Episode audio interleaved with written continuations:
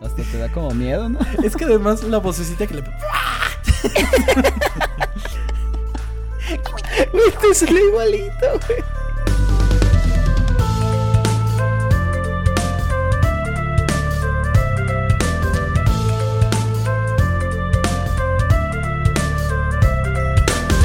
Esto es Historias Ocultas, el podcast donde revelamos las historias de producción de las películas, series, videojuegos y música que dejaron su huella en la cultura pop. Mi nombre es Tom Kersting y me acompaña. Chao, bañuelos. Chao, bañuelos, ¿cómo estás, amigo? ¿Qué fin de semana te echaste, eh? Tomás Kersting, no te voy a mentir, me está llevando la verga. sí, estoy cansadísimo, güey, pero me encuentro bien hasta eso. ¿Cómo estás tú, güey? Estoy muy bien, muy contento de que estemos en otro episodio, amigo. Eh, espero que conforme vayamos avanzando, te vaya curando tantito de tu cruda, no sé si sea cruda por lo que tomaste, por lo que viviste, o moral, también puede ser cruda.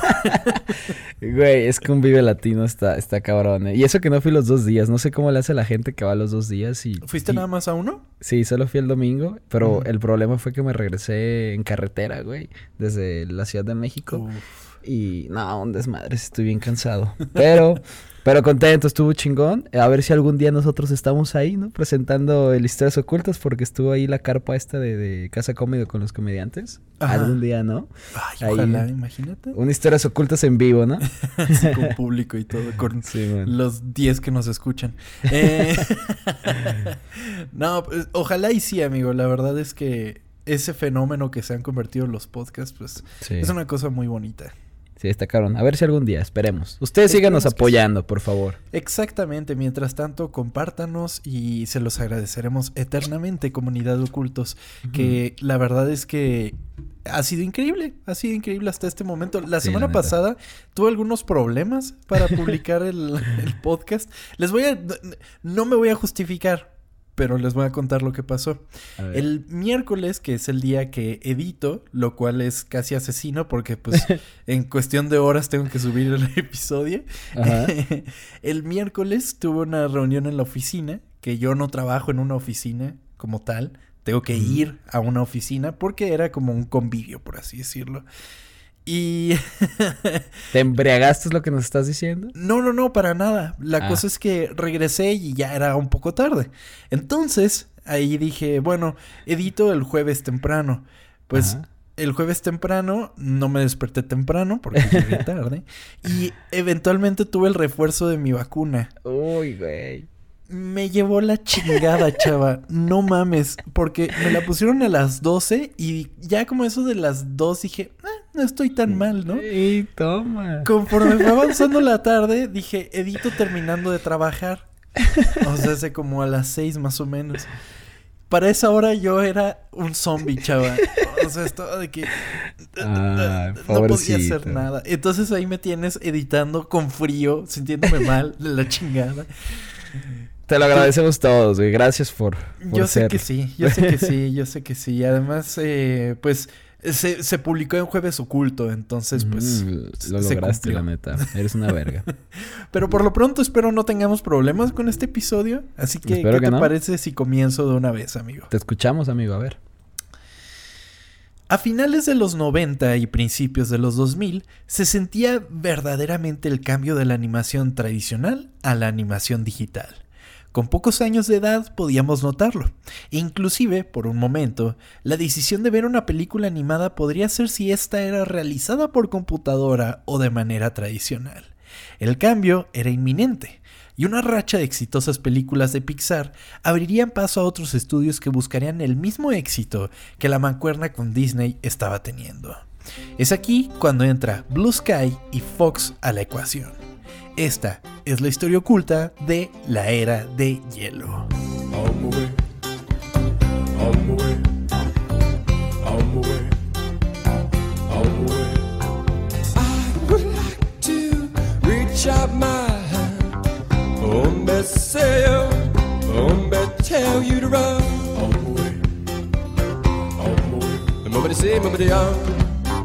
está, está cabrón dos cosas. Número uno, no mames que años 2000, ¿cuánto tiene esta película? Soy un anciano, güey. Amigo, te voy a decir justo por qué hice esta, esta película, este episodio. Es ¿Cuánto porque cumple?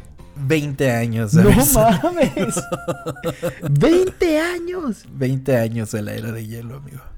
Wow. ¿Tú te acuerdas cuando fuiste a verla? No mames, no. La primera no. Recuerdo cuando fui a ver, creo que la cuarta. Esa sí la recuerdo ir ¿Por qué al fuiste cine. a ver la cuarta? No Pregunto acuerdo, que aparte fue en mi cumpleaños todavía y fue... No sé por qué fui a verla, pero la primera no recuerdo cuándo la vi, pero sé que la he visto muchísimo, la disfruto mucho. Hace tiempo Ajá. no la veo, Ajá. pero... No sé, hasta me- con esto me van a dar ganas de volverla a ver, ¿eh? Porque Probablemente. la recuerdo bien, pero no sé qué tan bien envejeció. Ya ves que esa animación de los principios de los 2000 se ve medio rarona si no era Pixar. Bueno, hasta Pixar se puede ver extraño ya, ¿no? Sí, Pixar se, se ve extraño de cierta manera. Pero Ice Age sorprendentemente no envejeció tan mal, amigo. Ok. Eh, la vi para hacer el episodio y solo vi la primera. O sea, de, de todas creo que vi de la 1 a la 3 Ajá. Y ya 4 y 5 nunca las vi. Hay una 6, ¿no? Creo que salió Hay una este seis. año. Acaba de salir la 6 y vamos a llegar a esa parte porque Ah. es como el cierre del episodio. Está O muy sea, ya nos estamos adelantando. Ok, una De cierta manera. Pero eh, siento que la era de hielo no envejeció tan mal. Y vamos a ver, pues, conseguí documentos en cuanto a cómo hacían la animación y cómo pensaron el diseño. Que creo que en base a eso es que no se ve tan mal. Pero pues para platicar acerca de la era de hielo tenemos que remontarnos varios años atrás, amigo. A 1997 para ser específico cuando Lori Forte, una maestra de guionismo del Instituto de Cine Americano, tendría la idea original de la historia de la era de hielo, el- la cual llamaría Tres padrinos en un glaciar, ¿Qué? el cual picharía a 20th Century Fox. ¿Tres padrinos en un glaciar? Sí. Ok. No, no me- sin animales, no me imagino. O si era de No, no, no, si eran animales, era Ah. en la era de hielo y todo. Tres padrinos en un glaciar. Ok. Qué buen nombre. Sí, sí, sí. ¿Por qué no se quedó? ¿Quién sabe? Creo que no. ¿Te imaginas tres padrinos en un glaciar? Cuatro. Qué horrible, güey. Sí, pero pues se ve que desde la idea original, pues ya planeaban de que fuera pues tres animalitos que se quedan con, con, con, con un niño humano, ¿no? ¿Que te acuerdas de este meme que se hizo de que todo mundo odiaba al niño? ¿Por qué? No sé, era como un meme que, que, que llegó y que todo el mundo odiaba a ese niño, güey. No ¿No manches, lo me viste? acuerdo. ya fue hace tiempo, no. sí. Creo que no. Al. ¿Cómo le.? Bodoque. Ajá. El bodoquito. que, bueno, quizás después lo hablamos, pero tiene varios momentos increíbles esta película que, que, que incluso algunos se convirtieron en memes y así, Sí, ¿no? güey. Está súper chido. Sin embargo, y a pesar del auge de las películas animadas en CGI que estaban ganando fuerza lentamente, Forte tenía en mente que la historia fuera un filme realizado con técnica tradicional de animación y que particularmente Don Bluth estuviera encargado del desarrollo de la misma. Bueno, pero es que en esa época que estaba pegando, güey, yo creo que todo el mundo quería aprovechar ese, pues ese putazo, ¿no? Claro, por supuesto. Inclusive Don Bluth, del cual ya habíamos platicado anteriormente, no me acuerdo qué episodio fue, no sé si fue, creo que fue La Sirenita, si no me equivoco, que te acuerdas que él se fue por su propio lado y era la principal competencia de Simón. Disney. Sí, sí, sí. Pero los altos mandos de Fox tenían otra idea en mente. Les agradaba la idea de Forte, sin embargo, querían que la película fuera realizada completamente en CGI. Sí, pues sea, justo sí. lo que estaba diciendo, ¿no? Exactamente, amigos. Dijeron, ¿sabes qué? Está complicado ahorita hacer animación tradicional. Vamos haciéndolo por computadora. ¿Qué pedo? O sea, sí, pero no. ¿no? Ajá. Esto llevó a que se realizara un primer tratamiento del guion de la mano de Michael Wilson. Sin embargo, esta no sería la única adición al equipo de Ice Age. Ok. En agosto del 97, la empresa de efectos visuales VFX, y estoy diciendo V y latina FX, porque VFX es efectos especiales como tal, la cual era parte de 20th Century Fox, adquirió una participación mayoritaria en el estudio de animación Blue Sky Studios para formar una empresa de animación y efectos visuales, obviamente, rebautizada temporalmente como Blue Sky eh, em, barra VFX. Ese era el nombre del estudio de momento.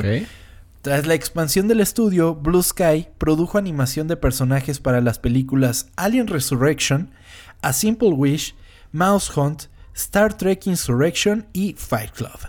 Ok, ellos hacían la animación, nada más de eso. Exactamente. ¿Habían hecho alguna película antes, Blue Sky, de, animación? Déjame investigar, porque sí pensé en eso cuando lo estaba escribiendo. Blue, Busco Blue Sky y me salen imágenes del cielo azul. Estos son los mismos güeyes que hicieron Río, ¿no? Sí, hicieron Río, hicieron la película de Peanuts. Eh, Ay, sí es cierto. Sí, sí, sí. Películas como tal no habían hecho. O sea, tuvieron algunos cortometrajes. El más famoso es Bonnie, que creo que inclusive les ganó un, un Oscar. Pero, pero sí, no. La Era del Hielo era su primer película. Era su primer largometraje completamente animado, es correcto. Pero, pues, por ejemplo, en Fight Club, me imagino ellos hicieron esa escena. ¿Te acuerdas en la que explota el departamento de. de del protagonista, que no tiene nombre, eh, que, recorres como todas las partes del apartamento como por el cable y cosas así. Eso estaba muy chingón. Me imagino que ellos fueron los que hicieron esa secuencia. Entonces, pues les sabían al pedo, ¿no? claro.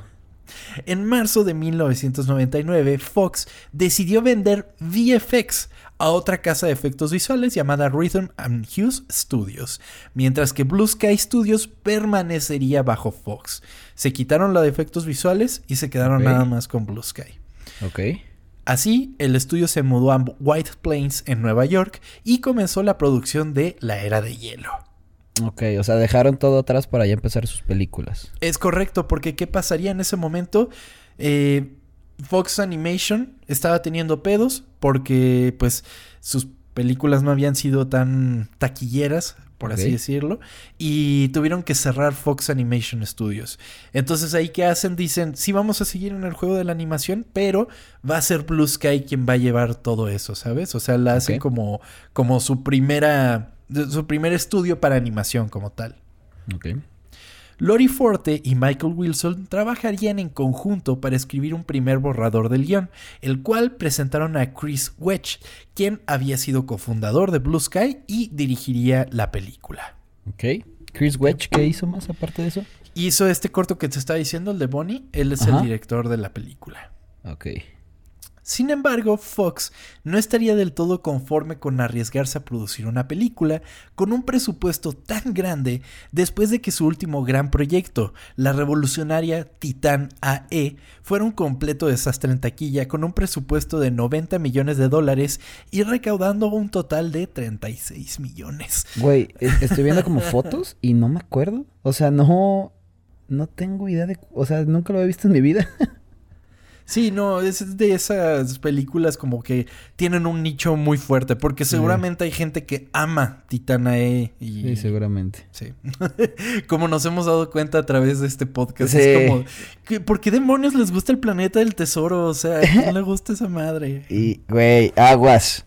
Va a caer, te van a caer encima, ¿eh? Sabes que lo estoy haciendo a propósito. yo lo sé, yo lo sé. En especial tus amigos te van a caer encima, güey. Ya sé, güey. ya sé. Así voy a seguirle, ¿no? Atlantis vale para pura ver.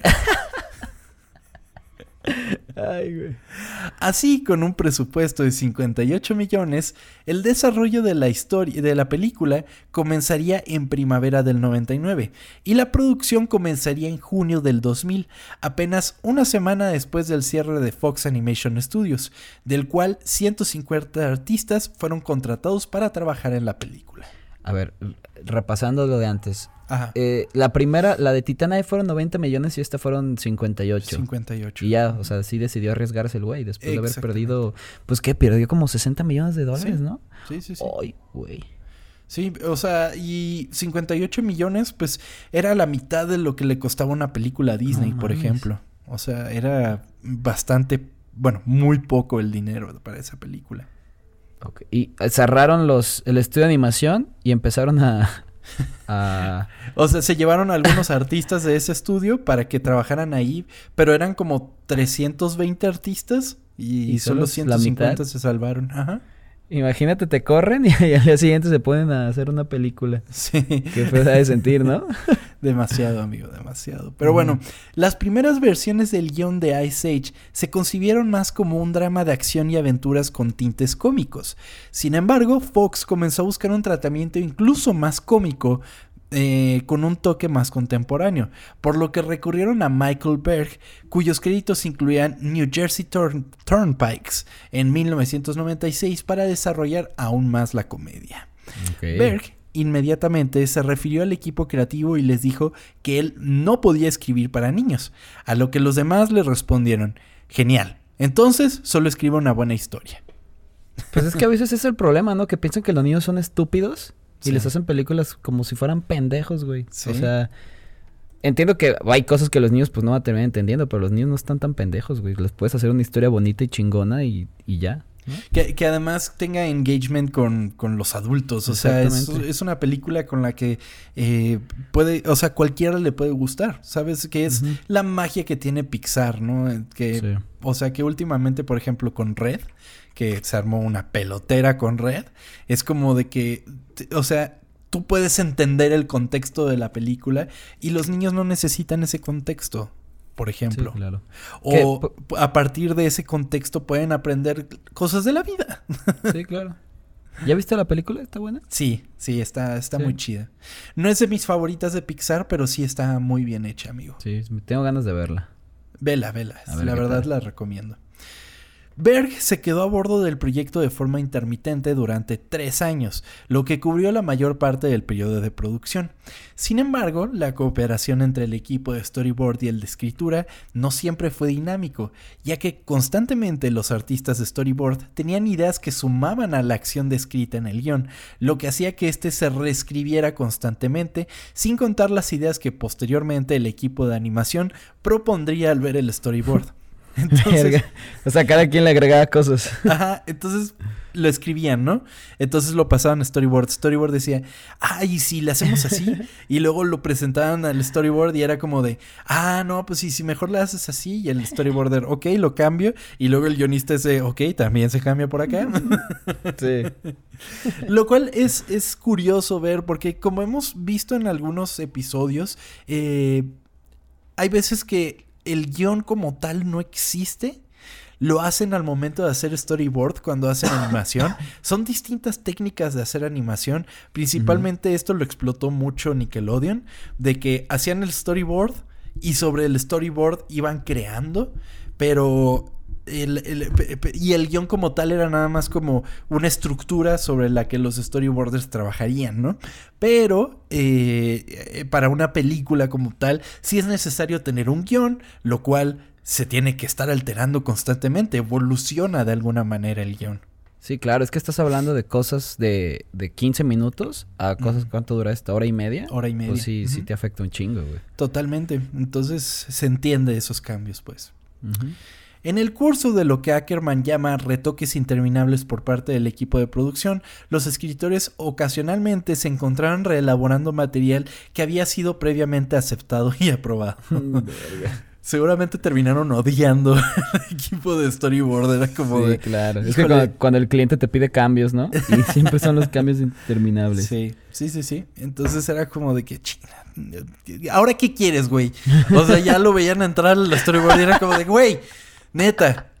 Sí, me imagino que están en esta sala de juntas que tiene los, los vidrios, o sea, estos vidrios, y nada más ves al del storyboard con una pinche jota y corriendo. Y es de, no mames, ciérrale, ciérrale antes de que entre. Y nada más, o sea, le cierran la puerta y se asoman por el vidrio poniendo el storyboard. O los pasan por abajo, ¿no? Así. Eventualmente, Berg y Ackerman abandonarían el proyecto una vez que el guion estuviera terminado. Sin embargo, el guion seguía evolucionando. Los escritores John Beatty y Mike Race serían traídos a bordo para que mejoraran las líneas de diálogo y las hicieran mucho más graciosas gracias a su experiencia de años trabajando en Los Simpson. Ah, mira, pues sí, Los Simpsons son una belleza. Totalmente. Y, viendo, y ya sabiendo esto, me, o sea, entiendo por qué es que eh, eh, eh, tenía tanto engagement con el público adulto, sobre todo aquí en Latinoamérica, porque tiene esa misma vibra en ciertos puntos, ¿no? O sea, se tiene diálogos que es como, ¿te, acuerdas cuando le dicen, oh, ya sé por qué estás gordito? Y el otro dice, no, no estoy gordito, tengo pelo y me hace ver pachoncito. Sí, sí, sí. Te ayudaré a llevarlo a su rebaño, pero prométeme que después me dejarás en paz. Ya oí, qué genio. ¿Cuál es tu problema? Tú eres mi problema. Creo que estás estresado, por eso comes tanto. Deberías hacer la dieta de la luna. No estoy gordo. Tengo mucho pelo y por eso me veo pachoncito. Pelos tienes en la lengua, ¿por qué no me quieres decir la Esa como tropicalización que hacen los Simpsons, sí, cierto, no lo había notado. Sí, por supuesto, tiene, tiene esa misma vibra. Eh, y también hay muchos elementos que es como muy Simpson. Por ejemplo, hay una escena, güey, en la que se pelean con unos dodo. con unos Ay, güey.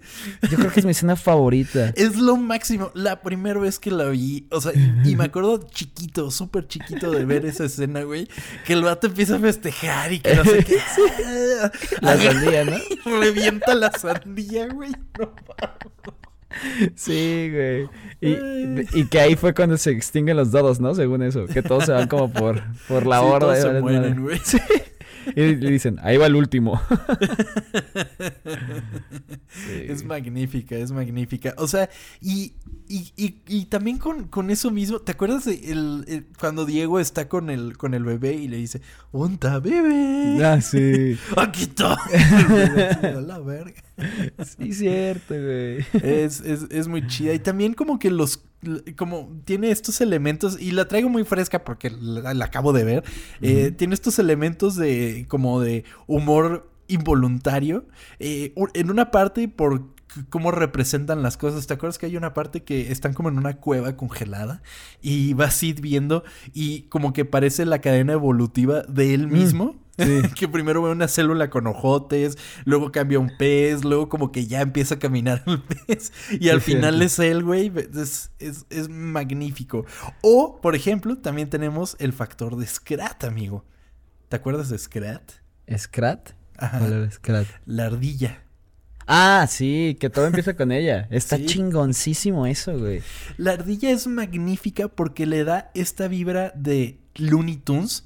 Se siente como ver una caricatura de, El Coyote y el Correcaminos. E inclusive Scrat parece el coyote. O sea, estéticamente se parece al coyote. Y este humor en el que no se dice una sola palabra. El personaje está pendejísimo. Le pasa de todo, güey. Lo hace, lo hace increíble, la verdad.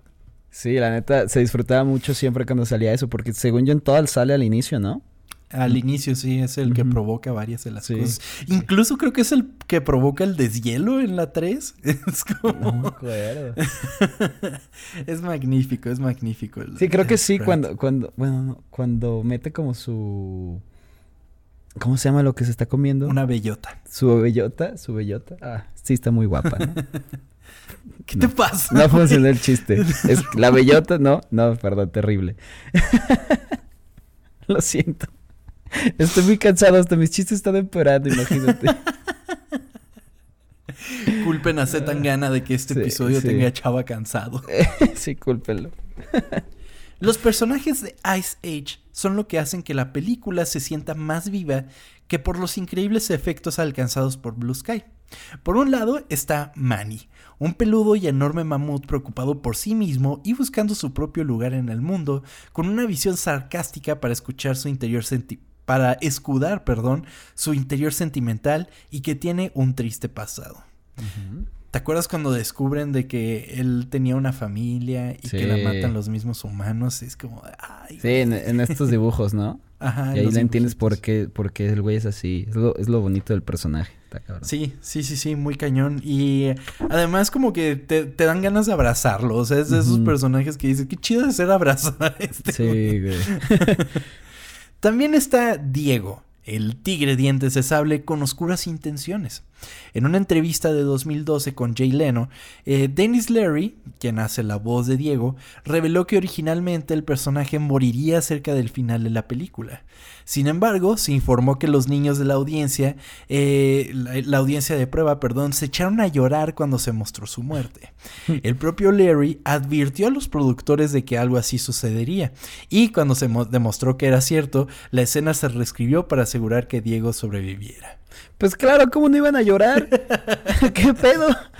Ay, pero eh, son, son cosas que necesitas en una película. Es como si en el Rey León dijeran, no, no puede morir Mufasa porque los niños lloran. Es como, güey. O sea, sí, pero pues este güey está hasta el final en la película, güey. Y te das cuenta que él cambia. Sí. Aparte, aparte, pues este güey sí está como, como sensualón, ¿no?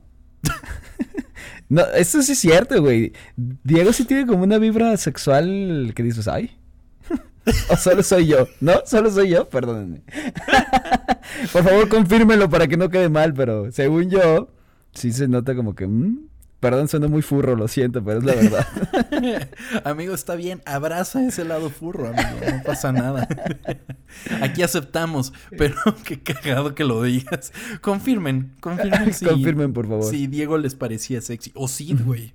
Sid, quién sabe. Bueno, Sid bueno, si te gustaba Sid, este. Pues cada quien tiene sus gustos, ¿verdad? Pero qué pedo. Ahorita seguramente escuchas a Manu Chao, ¿no? seguramente, güey. Por otro lado está Sid, quien originalmente se suponía que sería un estafador. Incluso había una escena terminada del personaje estafando a algunos niños osos hormigueros. Más tarde su personaje se cambió a un perezoso torpe y hablador, porque el equipo sintió que la audiencia lo habría odiado si se mantuviera de esa manera. Sí, claro, ustedes dije que qué raro, güey, todo el mundo le hubiera caído mal. Y lo que tiene este güey de bonito es que es un pendejo. sí, básicamente. Y, que, y que además en, en, el doblaje lo hacen ver todavía más pendejo porque le dan un tono medio idiota. Sí, exacto. y, y, está, y les, le ganas un chingo de amor porque pues como nadie lo quiere, te da como un chingo de lástima. Ya es cuando su familia no lo despierta para que ya sean todos y lo dejan ahí, güey. Pobrecito. También hubo una escena alternativa de Sid en el jacuzzi con unas chicas que lo muestra diciéndoles, saltemos en el acervo genético y veamos qué sucede. ¿Qué? O sea, lo tenían pensado en un... Sí. O sea, un personaje súper diferente, ¿qué pedo? Sí, lo que resulta en una de las hembras perezosas pateándole la entrepierna. Esto se eliminó porque no era adecuado para niños y es posible que le haya dado a la película una clasificación PG-13. Otras insinuaciones con Sid también fueron eliminadas de la película. También se suponía que Sid tenía una perezosa llamada Sylvia, con la voz de Kristen Johnson persiguiéndolo, a quien despreciaba y seguía abandonando. ¿Qué pedo? No mames, si era otro güey. Sí, totalmente. y de hecho, hay una parte en la película que le está contando como de sus como, o sea, que le está contando a Manny y Manny le dice, ay, no deberías de tener más de una pareja y que no sé qué. Es como, como que eh, eh, eso ya fue cuestión de la edición, ¿no? O sea, como de que quítale todo eso, porque también hay una escena en el jacuzzi, que es cuando se lleva al, al bodoquito y lo muestra y ah, es como para, para ligar con las chavas. Sí, es cierto. No, qué bueno que cambiaron todo eso, güey. No hubiera funcionado. Totalmente. Por otro lado, Michael Wilson, el que los ayudó en el guion, declaró en su blog que a su hija se le ocurrió la idea de un animal que fuera una mezcla de ardilla y rata, al que llamó Scrat, y que el animal estaba obsesionado con perseguir su bellota. El plan de hacer hablar a Scrat se abandonó rápidamente ya que funcionaba mejor como un personaje silencioso para lograr un efecto cómico. Sí, claro, imagínate ese güey hablando. No, güey, no, no queda. ay, ¿no? Hasta te da como miedo, ¿no? Es que además la vocecita que le... Güey, te sale igualito, güey. Ah, oye, ¿y en algún momento se la come? ¿Y también la bellota?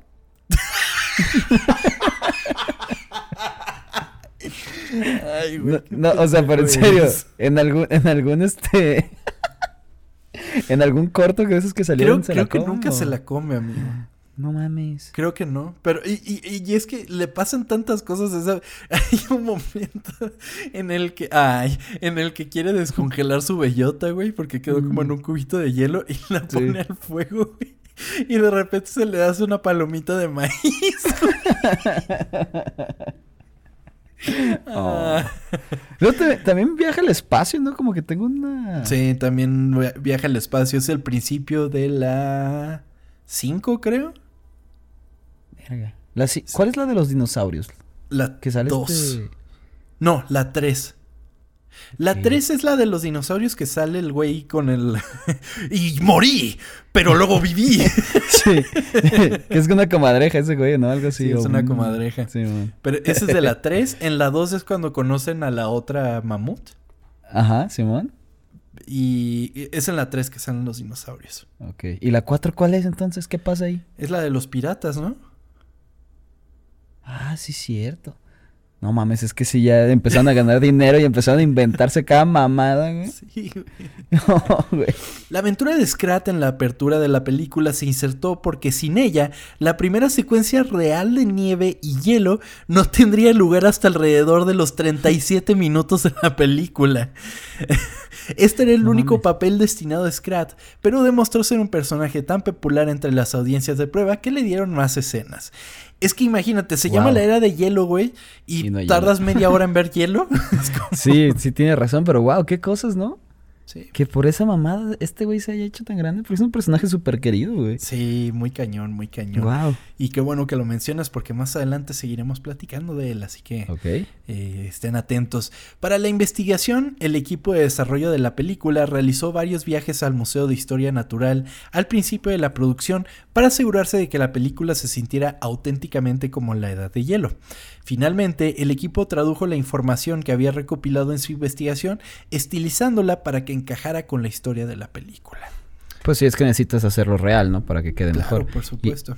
Y está muy chingón que, que ves a pues animales que pues ya se extinguieron, ¿no? Está... Bueno, pero que no es tan difícil. El único, bueno, Scrat ni siquiera existió, ese animal, o sea, se no se lo inventaron, es una mezcla ahí mismo, o sea, ahorita lo dije, es una una ardilla y una rata, que en el mismo nombre lo es porque es squirrel y rat, entonces por eso Ah. queda Scrat.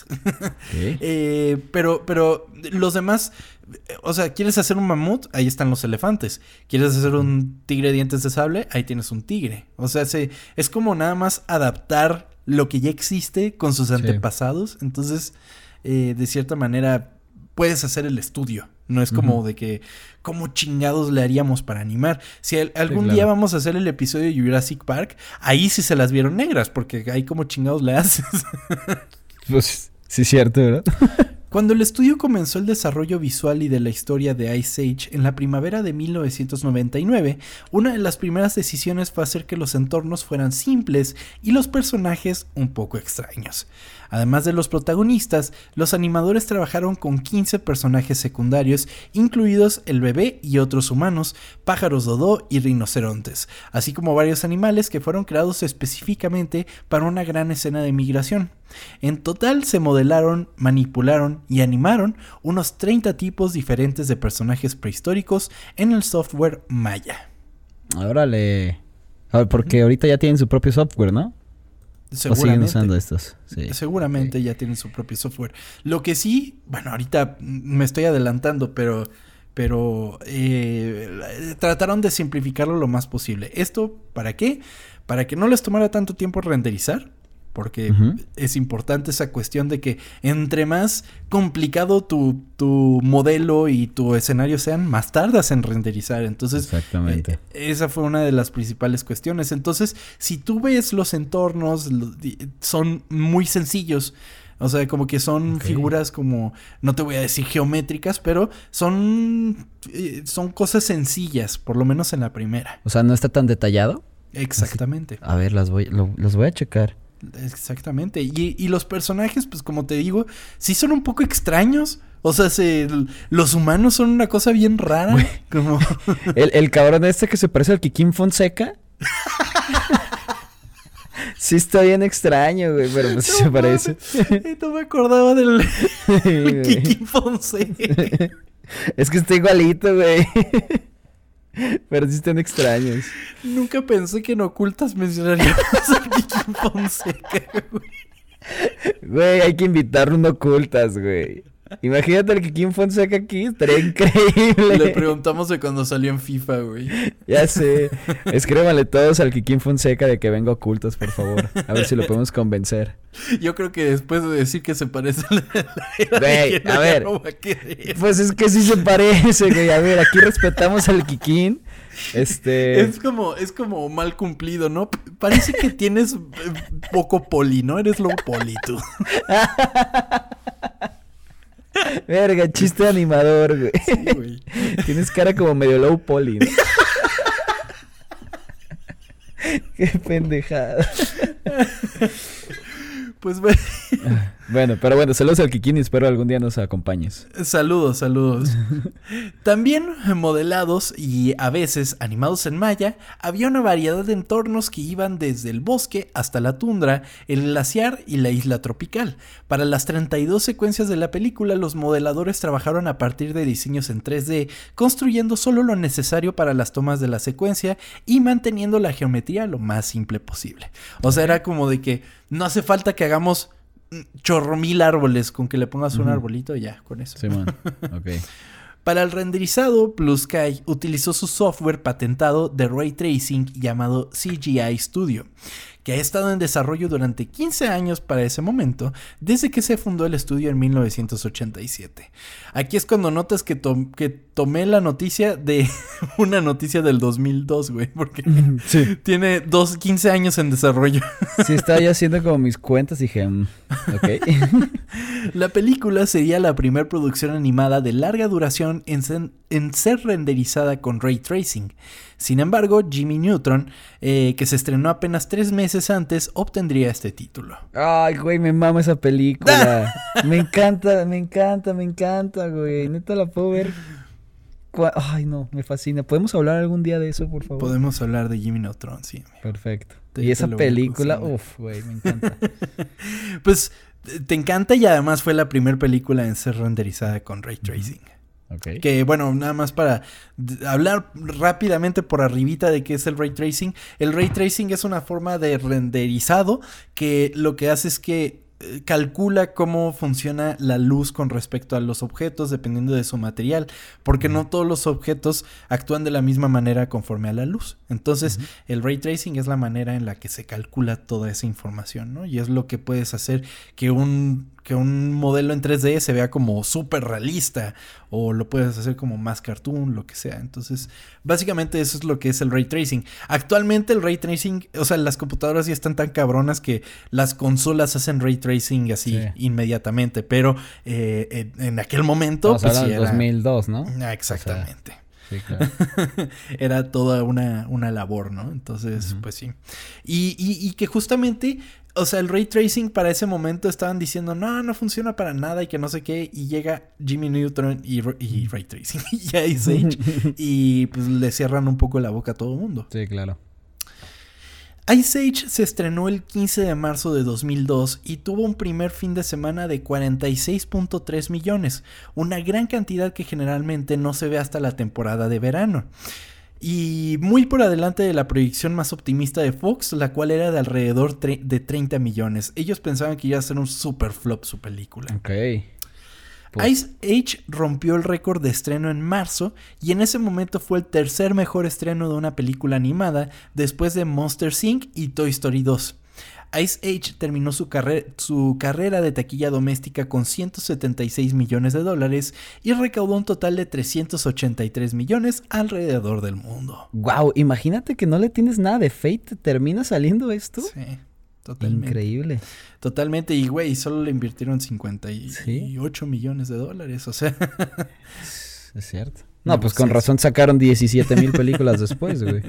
Exactamente, porque desde el lanzamiento de, Ice Age han seguido varias secuelas.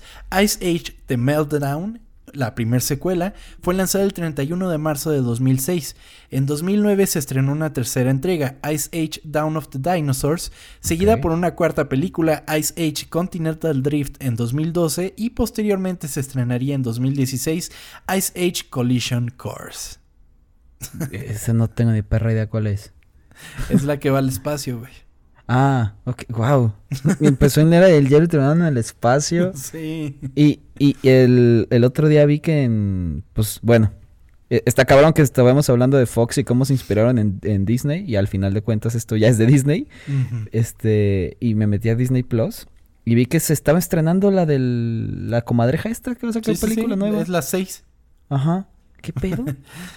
Pues ahorita vamos a ver cómo llegamos a eso, amigo. Años Ah, más ah, tarde, The Walt Disney Company asumió la propiedad de Blue Sky Studios madre, como parte de su adquisición de 21st Century Fox en 2019. El 21 de marzo, Disney anunció que Blue Sky Studios y su empresa matriz 20th Century Fox Animation, ahora 20th Century Animation, se integrarían como unidades dentro de Walt Disney Studios. O sea, se mantendrían el, el estudio como tal, ya nada más lo absorbieron de cierta manera. Es que pinche Disney ya tiene todo, güey. Es increíble. Tenemos que. Vamos a hacer un recuento de todo lo que hemos hablado algún día y ver qué es de Disney. ¿Qué es de güey. Disney? No güey? mames. Vamos a terminar, somos de Disney. Ya sé, güey. Cómprenos. Esto llevaría a la producción de una sexta película en la saga de Ice Age, esta vez producida por Walt Disney Pictures y que se lanzaría en 2022 como una película original de Disney Plus. Sin embargo, esta, crecería, esta carecería de la presencia de uno de los personajes más queridos de la saga, Scrat. ¿Por qué? Su ausencia tiene que ver con la larga disputa sobre quién creó realmente Scrat.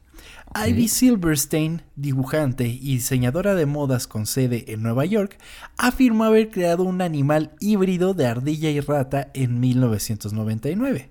Según Silverstein, Fox se fijó en el personaje y lo reutilizó para usarlo en su próxima película animada, la cual era Ice Age. Silverstein pasó 18 años luchando por la marca registrada en los tribunales y acudió a varios medios de comunicación para tratar de sacar a la luz la historia sobre quién realmente creó al personaje. No tuvo ningún éxito hasta 2019, cuando Disney aceptó oficialmente resolver este caso. Ok, ¿y le dieron dinero? Silverstein finalmente recibió su marca registrada el 7 de julio de 2020 y el 28 de enero de 2022, el día que se estrenó la nueva película de Ice Age, tuiteó una foto con la marca registrada con el título No hashtag Scrat in hashtag Disney hashtag Ice Age 6. Silverstein ganó su batalla de 20 años para que Scrat fuera eliminado de Ice Age, lo que resultó en su notable ausencia en la nueva película The Ice Age Adventures of Buckwild. Órale. ¿Y, ¿y ganó dinero o algo? No encontré más datos No con respecto a esto. Tiene la marca registrada. Pero aquí es cuando comienzan las cosas raras, amigo. Primeramente quiero decir que su pinche diseño no tiene nada que ver con Scrat. Ah, o sea, sí hay imágenes. Hay una imagen, te la voy a compartir en A este ver. momento. Y también la vamos a poner en redes, ¿no? Para que la gente la vea porque... No mames. Güey, o sea... oh. Pues es que no, o sea, no mames. Y, o sea, sí se llama Scrat, o sea... nada más por Scrat, eso, ¿no? pero con, con Q. Con Q. O sea, nada más por eso, pero pues, ay.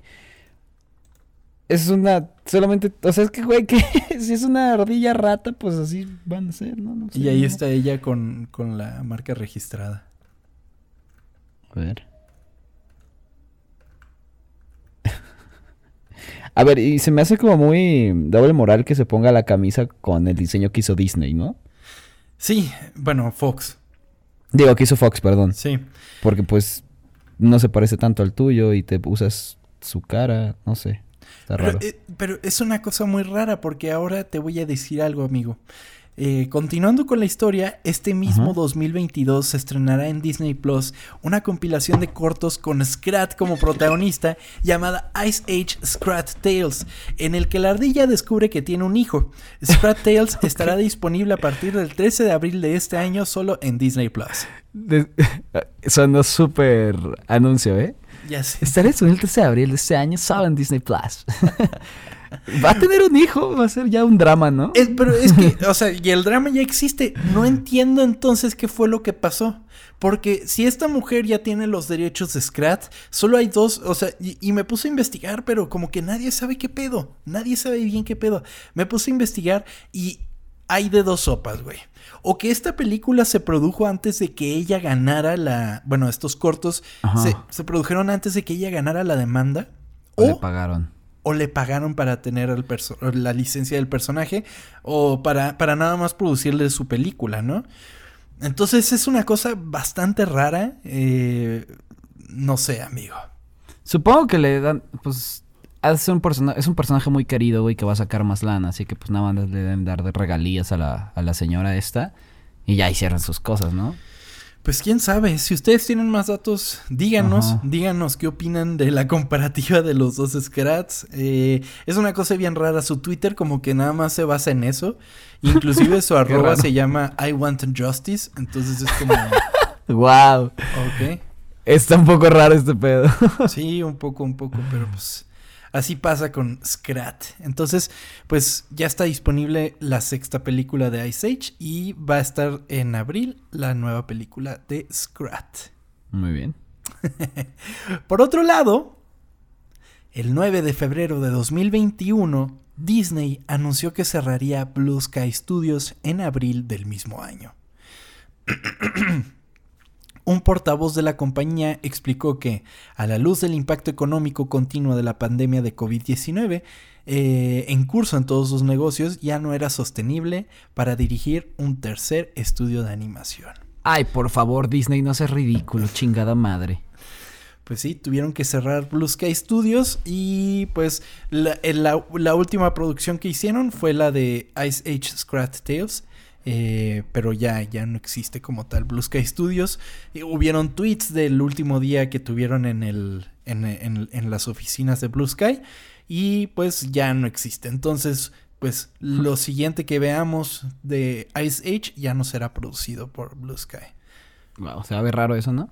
Sí, pues es Disney Animation Studios. Imagínate los que sea Manny cantando, ¿no? ya sé. A la hora del hielo 7. Wow, nunca pensé que, imagínate, pasaría algo así. Imagínate. ¿Quién diría en ese 2002 que, que éramos unos pequeñines que nos dijéramos, güey, ni sabes. Van a haber siete películas de esa madre. Ya sé, güey. Gracias a la era de hielo pudimos notar que no solo Pixar podría hacer animación en 3D mientras tocaba fibras sensibles. Quizás el tiempo y la ambición no fueron aliados de esta saga, pero nada nos quitará aquella historia en la que tres inadaptados lograron formar juntos una familia. Esta fue la historia oculta de la era de hielo.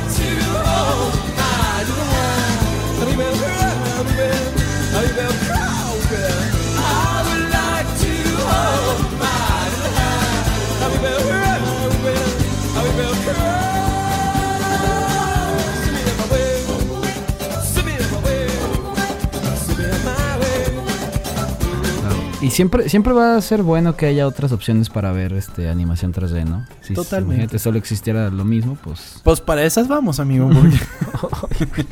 Disney lo que no puede, lo que no puede imitar lo compra, güey. Entonces, eh, pues ya tiene Pixar y ya tiene todas las, o sea, ya tiene Ice Age, ya tiene Río, ¿qué no tiene, Disney? Sí, güey. es, es demasiado. Eh, Blue Sky fueron los que hicieron robots también. También hicieron robots. entonces ya todo es increíble. Todo es de Disney. Inclusive ya la canción de Alex Sintek para robots. Ya también es Ah, sí, cierto. ¿Te acuerdas? sí. sí, ¿no? Y pues, ahora qué, qué nos queda por fuera? Está Illumination, que son los que hacen eh, a los Minions, por ejemplo. Ajá. Eh, está también Sony, Sony Animation, que son los que están haciendo Spider-Man. Y pues un montón de estudios que son como independientes de alguna manera, pero esos son los grandes jugadores en el momento. O sea, solo los, solo los grandes son Illumination, que ellos hicieron. Son los que hacen los de Sing, ¿no? Y la de las mascotas. Ajá, sí, sí, sí. Ok. Sing, mascotas y, y Minions. Bueno, y mi villano favorito. Ok, uff, pues. Y luego también está y pues Sony Spider-Man, eh, la de. La de. Ay, la de. Los Mitchell. Y ah. también hacen Hotel Transilvania, creo. Ah, bueno. Bueno, todavía hay algo ahí que le puede competir, ¿no? Sí. Esperemos no se terminen comprando porque si no Pues vamos a valer verga, güey. pues mira, te diré. Pero pues sí, amigo, la competencia es buena, mantiene a la, a la industria, pues, de cierta manera activa. Que yo creo que últimamente, como que sí se pusieron las pilas. Porque, eh, por ejemplo, Into the Spider-Verse y, y esta película de los Mitchell, güey, renovaron muy cañón la forma de hacer películas. Tanto que yo creo Sí. que influye un poco en, en Turning Red. Que, que, que ¿También le meten ese tipo de animación? eh, un poquito, un poquito, porque no deja de ser Pixar, entonces se preocupan todavía por algunas cosas, pero sí ya se dan mucha más libertad en que los personajes se ven mucho más manga o anime, por ejemplo. Y estaría padre comentarlo algún día. Fíjate que estoy escuchando un programa, un podcast que se llama Creative Blog, que es em, de animadores. Entonces, justo estaba escuchando el episodio de Alex Hirsch, que estaría padrísimo dedicarle un episodio increíble. a Gravity Falls. Sí, Nos está encanta increíble, güey. Sí. Pero él estaba hablando de este fenómeno que está por burlarse de los animadores que tienen un estilo CalArts, como, como le llaman, porque eh, un poco de contexto, CalArts es una de las escuelas de animación, pues que más nutren a la industria de Estados Unidos. Entonces, eh, existe este término de que no, se ve muy CalArts, ¿no? Que es que los personajes tengan una boquita circular y, y que ese sea el estándar, ¿no? Entonces, ¿qué es lo que dice Alex Hirsch con respecto a esto? Él estaba diciendo, es que, güey, ustedes vean las caricaturas y vean a los animadores que las están haciendo. Esto no es porque existe un estilo de CalArts. Esto es porque mi generación de animadores creció viendo anime, ¿sabes? Entonces, nuestros personajes cada vez se asemejan un poco más al anime, ¿no? Entonces le ponen estas bocas que son este estilo circular con dientes que cubren toda la boca y así. O sea, se- es una evolución que es lógica de cómo los Sí, animadores han ido creciendo. Porque tú ves las caricaturas de los 80, o sea, ves a G.I. Joe y todos los monos son iguales, güey. O sea, se, todos, pero, pero no, como esos son los recuerdos de los que ahorita no tienen otra cosa más que andar criticando, pues, ah, no, esas sí eran caricaturas, ¿no? Y por otro lado, ahorita están cosas como Gravity Falls, como eh, eh, Star vs. The Forces of Evil. Y estoy hablando de las de hace algunos añitos, porque esas todas ya terminaron. Eh, Hora de Aventura, esta, ¿cómo se llama la otra? La de... Steven Universe, por ejemplo, todas estas abusan de estos factores. Entonces, pues, no sé, quizás algún día le dediquemos un episodio a eso. Pues sí, estaría muy interesante, güey, porque sí son, son temas que, pues que no hemos tocado tanto, así que estaría Sí. cabrón. Aquí nos encanta hablar de animación, entonces, Así es. entonces sí, pecamos de culpables en eso. Pero, pues bueno, amigo, eh, muchas gracias por acompañarme en este episodio. La verdad lo disfruté muchísimo. ¿Por qué no compartes dónde nos pueden encontrar, amigo? Amigos, nos pueden encontrar en el arroba ocultas en Twitter, ocultas con doble O, ¿por qué qué? ¿O cómo es? Somos muy cool en este podcast, Exacto. perdón, estaba tomando. También en el arroba chavanuelos o vanuelos chava en Instagram. ¿Y a ti, amigo? Arroba Tom-Kersting en todos lados. Y este, ya saben, escríbanos lo que piensan, si les gustó el programa, si no les gustó, por favor díganle a Kikín Fonseca que esté invitado. y este, creo que el Kikín Fonseca todavía no es parte de Disney, güey, así que... Ah, está bien, está a- bien. Está Sí. bien. ¿De qué querrá platicar? ¿Cuál será la película favorita de, del Kikín Fonseca? Pues vamos a preguntarle, güey. Lo, lo voy a, lo voy a robar en Twitter. A ver, ¿cuál es tu película favorita, Kikín Fonseca? Te invitamos a hablar de ella. Y en el y, y- y si viene, güey, yo me voy a encargar de que la miniatura sea el personaje de Ice. Güey, nos va a bloquear o algo. Pero, este... Hacemos dos portadas o algo, güey, para que no se vea Featuring tan... el Kikín Fonseca. Eh, va a estar increíble. Escríbanle, escríbanle. Creo que su Twitter es... A ver, espérame. Kikín... Su Twitter es Kikín NFG. Excelente. Vamos, vamos, aquí lo tendremos. igualito, güey. Güey, es que es igualito, güey. Es igualito, güey. Pues bueno, muchísimas gracias por acompañarnos y nos vemos en el siguiente episodio de Historias Ocultas. Eh, hasta la próxima. Adiós.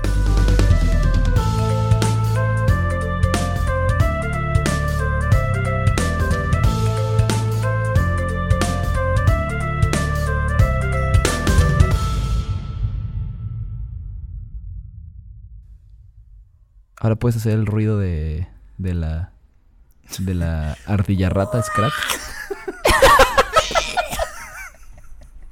O sea, es muy parecido al de los Tom Berries, ¿no? El Sí.